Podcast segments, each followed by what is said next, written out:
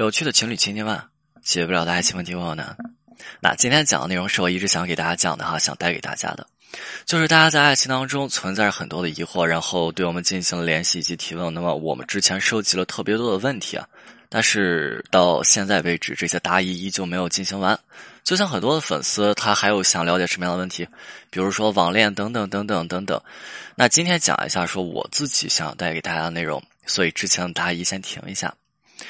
我一直想给大家讲的是投射性认同啊，真的这个东西在爱情当中是很关键的，因为很多人来咨询的过程当中，他们表现有一些自我，但其实他们样这样自我是他们渴望用自己的方式去维护自己的爱情，但是问题就是这样态度这样的方式特别容易和自己的情感对象和自己的男朋友，或者说男生和自己女朋友形成一种对抗，就比如啊。女生跟男生说说啊，你看看你，你天天在家玩游戏，你就不知道出去找个工作。你看你整天不上进，你看你整天对吧，在在家连活都不干。很多女生会想着说这么去做，对吧？通过自己的鞭策，会让自己男朋友上进奋斗。但是不知道说大家有没有想过啊？很多男生他就跟孩子一样，还是给大家举个例子，就是我们在家庭教育的过程当中，我们都清楚，你不要去给孩子进行投射。什么叫做投射？就是你跟他说说，哎，你不行，你没有能力，对吧？不要进行这样否定性的投射。很多妈妈会跟孩子说说，如果你学不好，那么如果呃以后你可能就会怎么样去扫大街。就是很多时候小时候啊，我们班很多同学他都会跟我说啊，对吧？我要好好学习，为什么不然我就就怎么怎么样？对吧？这个很糟糕的。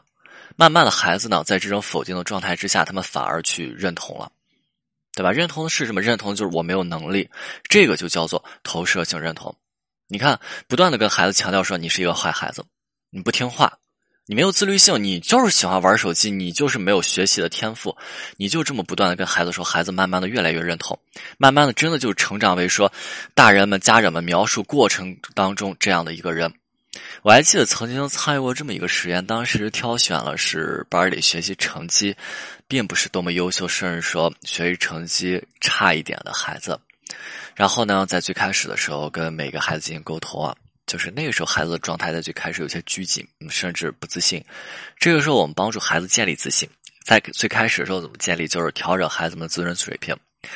呃，孩子们一开始就说说感觉自己没有能力学好，不行，对吧？为什么？因为你看周围的。我我的爸爸妈妈、周围老师，甚至说同学，都叫自己叫什么叫差生、坏孩子，那自己还学什么？那孩子们那时候是一种自暴自弃的状态。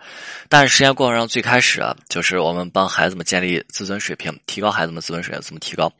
就是首先去发现孩子们的兴趣爱好，然后帮助孩子们在他们有兴趣、感兴趣那兴趣爱好方面，对吧？突破一定的进展，达成一定的成就。首先，在他们兴趣爱好方面建立自信，慢慢的，孩子们在这个方面建立自信之后啊，然后扩展到扩大到什么学习方面，那个时候孩子们会发现说，好像自身并非是不能够学好的，然后这个时候，然后这些孩子们呢，慢慢的，好像他们主动的愿意去学习，在孩学习方面，在成绩方面开始有了提高，对吧？我们平常和自己的男朋友相处过程当中，当你不断的去指责对方，你不断的去强调对方，你看你就是一个不负责任的男人。对吧？然后你不断的去贬低对方，甚至说争吵的过程当中，你去攻击对方。当你这样去做次数多了，那么对方被你给击倒了，那他开始进行投射性认同，要么从此开始一蹶不振。但他从此开始一蹶不振，那就真真的被你给击倒，天天在家玩游戏不出去，天天说说在家什么都不做，反正被你给击倒。对方说我我就是这样子的人，那我为什么还要去做？我的女朋友已经这么认为我了。我已经这么糟糕了，还有什么比这更糟糕的事情没有了？那我就不做了。反正你都这么认为了，那我还有什么做的必要吗？对吧？投射性认同，然后就此一蹶不振，被击倒了。要么说对方抗拒这样的投射，我不是这样的人，你说不对，对吧？那我怎么去抗拒啊？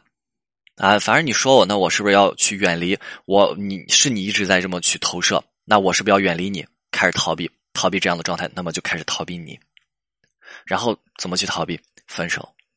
所以啊，在和自己爱人，或者说在自己爱人迷茫的时候，千万不要随意的贬低和攻击。注意，OK，今天内容就到这里，我们清酒，我们下次再见。